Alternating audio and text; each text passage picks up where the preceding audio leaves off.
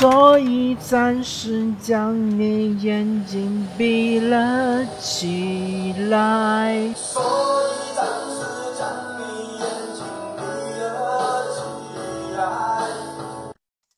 大家好，欢迎来到这期的伪球迷的生活，我是主持人莱克。我们这档节目将和大家聊一聊有关足球、篮球以及生活本身的一些有趣话题。那我们这一期呢，就蹭个热点，和大家聊一聊。奥运会与职业体育，那在我看来，奥运会是一个业余体育的盛会。为什么它不是职业体育的盛会呢？那是因为在整个世界上，职业化程度最高的一些赛事，就比如说北美四大联盟，就是我们熟知的篮球、橄榄球，橄榄球是当然是美式橄榄球，冰球和棒球。这四个项目在整个世界范围的影响力，绝对是这呃四大联盟的影响力远远高于同样的项目、同样的规则在奥运会上的影响力。当然，奥运会上是没有或者不存在美式橄榄球，它可能是是英式橄榄球，但是同样的这个影响力也也与橄榄球世界杯是不能比的。然后我还可以举其他例子，比如说网球，网球是一个世界上职业化程度最高的运动项目之一。网球全年有许许多多的比赛，根据不同的积分就分为一千赛、五百赛、二百五十赛，呃，还有其他的一些比赛，包括还有青少年比赛，当然还有大满贯。大满贯是。整个呃职业网球的皇冠上的明珠。那么网球赛事的 ATP、WTA 就 ATP 的话就是男子网球的这样一个联盟，WTA 就是女子网球的联盟。在他们所有的职业球员的眼中，奥运会的地位、奥运会冠军的这个影响力远远远远不及。呃，四大满贯，或者是呃，甚至于不及 ATP 一千的赛事，甚至于对于一些边缘球员，比如说一百名开外的这样的球员来说，对他们来说，能够参加一个五百赛事或者是两百五十赛事的话，其实是更有收获的，因为他们能够获得更多的奖金，能够让他们在这职业道路上面走得更远。而不是去参加完全没有积分和奖金的奥运会。好，说完网球，我们再来说一说其他的一些啊职业程职业化程度非常高的赛事。呃，最最最最典型的当然就是足球。足球是世界第一运动，是一个集体运动，然后它也是职业化程度最高的赛事之一。嗯，足球它有各种各样的联赛。几乎每个国家都有自己的联赛，呃，当然，足球界皇冠上的明珠当然就是世界杯。世界杯的影响力是远远远远远远高于奥运会中的足球比赛的影响力，而且非法它本身作为一个组织，它的影响力是非常非常大的，所以它和奥运会和奥组委之间达成一个协议，就是。呃，足球比赛可以，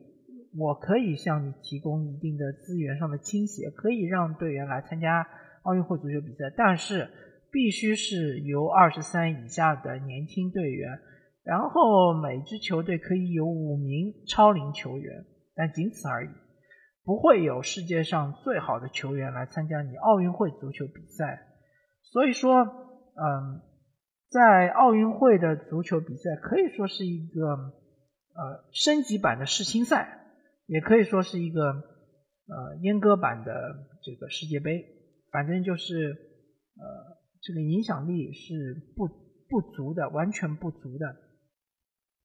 那么世界上还有一些呃非常职业的赛事，比如说高尔夫球。高尔夫球其实情况和网球是有点像的。呃，在高尔夫球界，肯定就是大满贯是皇冠上的明珠，所有人都趋之若鹜，因为奖金又丰厚，积分又高，对吧？所以说，呃，虽然说奥运会加入了高尔夫，但是真正参加奥运会高尔夫的选手，呃，可能他们对于奥运会的这样一个重视程度远远不及大满贯。呃，另外就是说，在奥运会上比较嗯成功的项目，它相对来说其实是呃没有职业化程度没有那么高的，一个就是田径和游泳。田径和游泳当然就是奥运会上的最最重要的核心，因为田径和游泳，呃，打散了之后，各种小的项目其实是非常非常非常多的，嗯，但是呢，就是呃，田径和游泳它本身的职业化程度不算很高，呃，游泳当然有很多的这个大奖赛，对吧？包括还有游泳世界杯。呃，游泳世锦赛，当然，嗯，因为就是说，游泳选手除了像中国这样的举国体制的呃一些国家之外，大多数游泳选手，包括跳水，那跳水也算是呃很多情况下是算是游泳的一种类型吧。那么，包括跳水选手，他们都是各自为战的，都是呃单打独斗的。那么他们对于他们来说，更重要的就是赞助商嘛，更重要的就是说，呃，背后有那个金主来支持他们从事这个运动，而且，嗯，不管是游泳也好，跳水也好，呃，运动员的运动寿命也不会特别的长。那所以说，他们其实参加奥运会很大的一个目的，就是要打响知名度。打响了知名度之后呢，就会有更多的赞助商愿意在他们身上呃投入更多的资金。一方面来说呢，就会得到更多的回报；另外一方面呢，呃，本身这个选手本身呢，也会呃有一一定丰厚的收入。所以，大多数的游泳选手其实还是非常重视奥运会的，尤其是像美国、澳大利亚这样的游泳强国，他们内部有一个奥运会选拔机制，就是呃全国游泳锦标赛啊，大概就是类似于这种名称。然后竞争非常激烈，有可能上届奥运会的奥运冠军甚至都无法呃获得代表国家队参加奥运会的这样一个资格。它其实对于像美国和澳大利亚来说，不太存在国家队这样一个概念，就是一个呃代表队吧，就是一个参加奥运会的这样一个资格需要竞争。呃，那游泳相对来说，可能真的就是说它的。呃，商业开发还是比较落后的，没有太多的这种呃太有影响力的赛事。但是田径就不一样，田径它毕竟有黄金联赛，田径的黄金联赛相对来说还是呃奖金还是比较丰厚的。然后参加的呃这个就是呃选手的这种水准也好，或者说他的。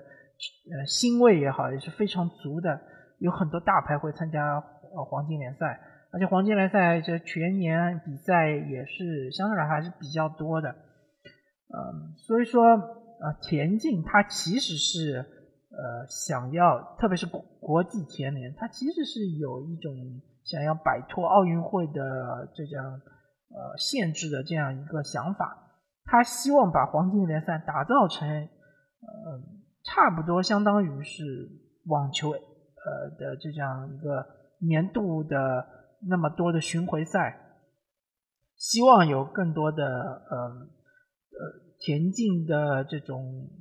金牌选手或者是田径的这种大牌选手，来不断的在全世界各地参加比赛，来提高知名度，来打响这个黄金联赛的品牌，来吸引更多赞助商。它其实呃非常震撼的，就是说。呃，应该是呃整个黄金联赛中，他是表现最出色的呃某几个选手。哎，我具体的他的这个呃规则限制我忘记了，它的规则的这个标准我我有点不太记得了。但是就是说，它比较震撼的一幕就是呃有那么几个选手可以瓜分一百公斤的黄金，而且。确实是把黄金就直接堆在这个跑道上，确实非常的震撼啊，也非常的有卖点。一百公斤黄金的话，确实是，呃，因为大家知道啊，现在黄金的呃，我我好久没有关注了，但是基本上也是将近四百块钱一克吧。那么一百公斤就是十万克，对吧？十万克的话，确实也好几千万人民币，呃，将近总归也是呃几百万美金吧，也相当的震撼。对于田径选手来说，还是呃比较有吸引力的。呃，那么，嗯，就是说田径和游泳，不管怎么说，还是奥运会上最最重要的两个大项。那么其他一些小项目，比如说像我们国家比较，嗯，相对来说是我我国是嗯比较有优势的，比如说乒乓球啊，啊羽毛球啊，呃举重啊，嗯，当然还有跳水，跳水我前面已经说过了嘛，它其实相当于是呃游泳，呃泳联的下面的一个项目。那么还有一些呃相对来说比较小众的项目。那这些项目呢，它其实是职业化的路是走的非常不顺利的，非常曲折，非常坎坷。我就拿我们的国球乒乓球来说，其实乒乓球这个项目，呃，尤其在我们国内，其实大家已经看到它是很明显的走走了一个呃衰败的这样一个路线，呃，越来越这个吸。就就吸引大家目光的能力越来越弱，越来越弱，很难看到有人去讨论乒乓球比赛，除非就是说像奥运会，比如说得了冠军了，对吧？大家可能稍微热一热，然后过了奥运会之后，谁还知道乒超联赛一共有几支球队啊？哎，谁还知道乒超联赛的冠军？去年乒超联赛的冠军是谁？前年乒超联赛的冠军是谁？谁还知道乒乓球世界排名第一是谁？排名第二是谁？我国乒乓球选手在世界排名第几？这一些非常基本、非常基本的这些信息，其实大多数的人都不知道。还有就是在我们国家，乒乓球这个运动其实呃也已经是处于一个慢性死亡的状态。可以看出来，我个人生活在魔都这样一个超级大城市啊。魔都，我我依稀记得十几年前、二十年前的时候，还是有很多小朋友、年轻人会去乒乓球馆去打两拍子。而到了二零二一年的现在，真正去乒乓球馆玩的人，啊，大多数都是中老年人。而年轻人几乎没有人会选择乒乓球这样一个运动，呃，相对好一点的可能是羽毛球，因为呃确实还是有一些年轻人会去羽毛球馆去打羽毛球，作为一种比较好的社交手段。但是羽毛球本身呢，它其实这个呃职业化也是走的比较糟糕的，因为羽毛球其实一直对标的就是网球嘛，对吧？呃，其实从规则上，当然规则呃区别还是比较大的，但是整个发展的过程，包括它的什么积分排名啊，包括呃羽毛球的各种那个赛事啊，它其实是在学网球。呃，网球一年中的这些重大赛事，包括羽毛球也是在呃，他在不断的在这个嗯。经营他自己的一些赛事，比如说全英羽毛球公开赛，对吧？羽毛球也叫公开赛嘛，对吧？网球也是公开赛，羽毛球就希望就是做成全年有很多项赛事，每一个羽毛球的职业球员，呃，不管你是排名第十、第一、第五、第六，或者你是排名第一百、第一百五十、第两百、第两百六十五，不管你是排名在哪里的。你都可以找到一个适合自己的赛事去参加，而且还希望就是说，这些排名靠后的选手能够依靠羽毛球作为一个职业来养活自己，来就是从事这个项目。但现在看来，呃，确实是比较失败的。不管你是到底是排名多少的选手，呃，至少在我们国内，我们看到这些羽毛球选手，他首先第一没有知名度。第二还是靠国家养着，对吧？除了呃我我确实很久没有关注羽毛球了，但是我个人有印象的还是像林丹啊，呃，还有包括之前的鲍春来啊，呃，张宁啊，对吧？呃，龚志超啊这样的选手啊，确实已经是远早就过了他们的年代了。但是新的呃高水平的选手，虽然说他们我我相信他们的技战术水平要高于他们的前辈，但是他们的知名度、他们的商业化程度、他们的呃变现能力、商业化的变现能力，应该是远远不如像林丹这样的选手。那么，既然说你呃，你这样就是羽毛球，呃，这个项目的头号的头牌的这些选手，金字塔尖的选手都没有一定的吸金能力，你更更加就是说难以做到让那些金字塔底部的那些选手能够依靠羽毛球作为一个职业来呃来很好的生存、体面的生活，对吧？确实是非常的困难，那更不用说像是什么举重啊啊，对我们国家还有就是跆拳道和柔道好像还也还可以，对吧？举重啊、跆拳道啊、柔道啊啊这样的项目太过小众，啊很难很难是靠这些选手各自为战的，以这个嗯赞助商对吧？以背后的广告主来养活这些选手，这个可能性确实是很小很小很小。所以如果没有奥运会的话，其实根本就不会有人关注什么举重世界杯啊，啊举重世锦赛啊，对吧？或者是柔道、跆拳道世界杯世锦赛，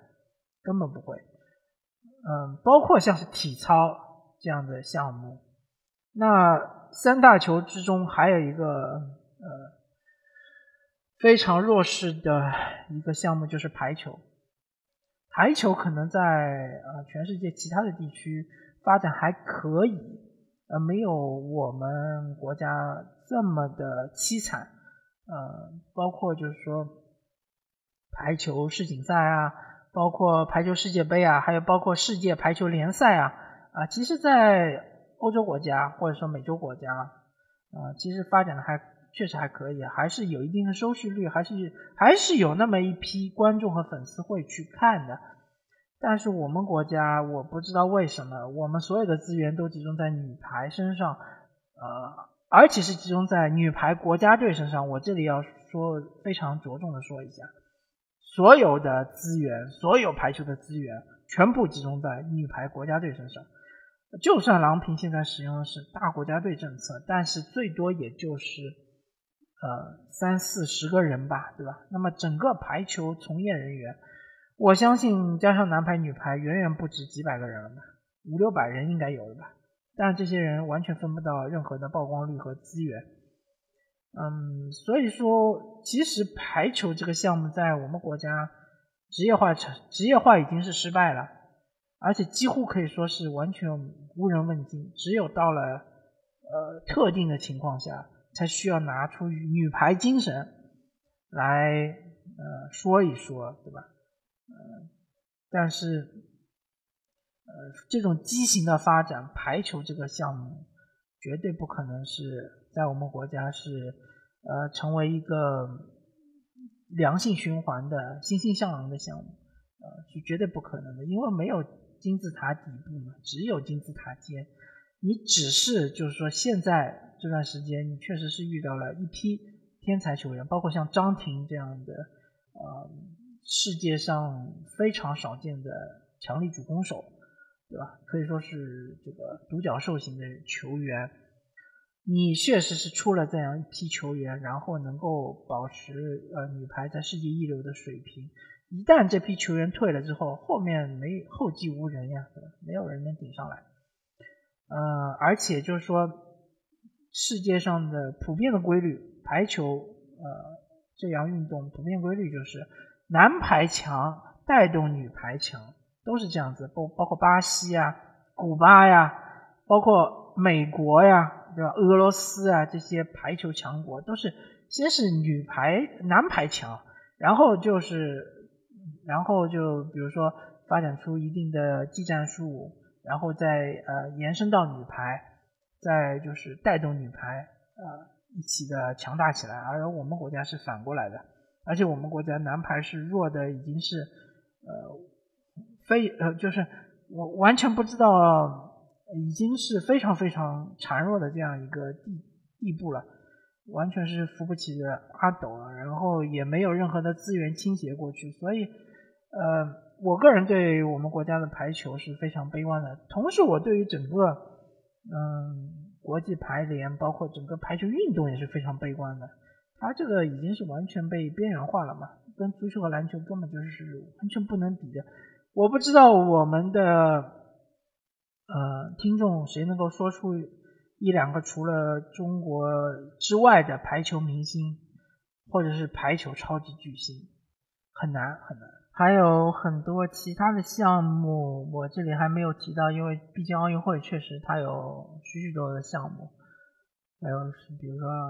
射击啊，比如说射箭啊，啊，确实还有很多这样的项目，它职业化程度非常的低。那然后职业选手或者说他的从事这项运动的选手很难转为职业选手，很难仅仅靠这项运动的。奖金啊，或者是这项运动的影响力啊，来为自己挣得一份体面的生活，来为自己挣得呃一定的这个呃收入来源。所以其实就奥运会的话，其实是呃收拢了这样一一批的，或者说非常多的这样的项目，呃集合在一起。但是反过来说，呃，他想要向那些职业化程度很高的项目去争夺资源的话，其实非常不容易。同时，呃，在它的内部，像是田径也好，像是排球也好，呃，像是其他的某一些非常有野心的项目，他们就希望能够呃走职业化这条道路，能够呃向钱看齐，钱就是金钱的钱。能够呃成为下一个网球，成为下一个足球，成为下一个篮球啊！这里我最后要跟大家说一个比较特别的项目，就是篮球吧。篮球这个项目，呃，虽然说奥运会的水平是非常高的，对吧？呃，这点没有什么疑问，因为呃每一支国家的国家队能够进入奥运会的基本上都很强，除了 亚洲之外。我觉得真的就是说，呃，亚洲往往代表亚洲去参加奥运会都是中国队嘛，对吧？中国队和呃欧洲啊也好啊，或者是美洲啊，或者甚至于大洋洲的这些球队，真的是不好比的，水平差距真的是好几条街。但是大多数的球队确实是非常的强，包括美国队，自从开始呃使用梦之队之后呢，确实非常强啊。但是我们也要看到。呃，有很多的超级明星，他们是呃由于种种原因，他是拒绝为呃国家队出战奥运会。另外就是呃国际篮联也在不断的动脑筋想心思，是要提高世界杯的一个呃关注度以及世界杯的影响力。希望能够取代奥运会在篮球界的影响力，甚至于能够超越奥运会在篮球界的影响力。嗯，另外一点来说的话，不管怎么说，呃，任何一年的篮球盛世都是 NBA 总决赛，呃，不管这一年有没有奥运会，都是 NBA 总决赛。所以 NBA 这项赛事在整个篮球界，如果用二八法则的话，它其实是吸引了。嗯，百分之八十，我甚至觉得是百分之九十以上的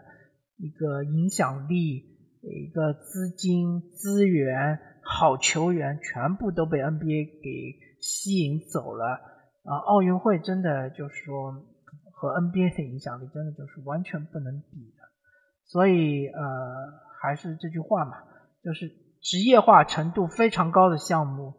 绝对。不是非常在意奥运会的，也不会把最多的资源也好，最多的球星也好，最多的明星也好，去推到你奥运会的赛场上。而职业化程度比较低的项目呢，啊，相对来说是会更重视奥运会，因为毕竟奥运会是一个非常好的曝光的机会，能够为自己挣得呃很好的广告赞助商的合同，对吧？能够为自己今后的生活能够带来更好的呃这种呃资金的来源，更好的收入的来源。呃，这其实就是非常矛盾啊。好吧，感谢大家收听这一期的五千年生活，我是陈来客，我们下期再见，拜拜。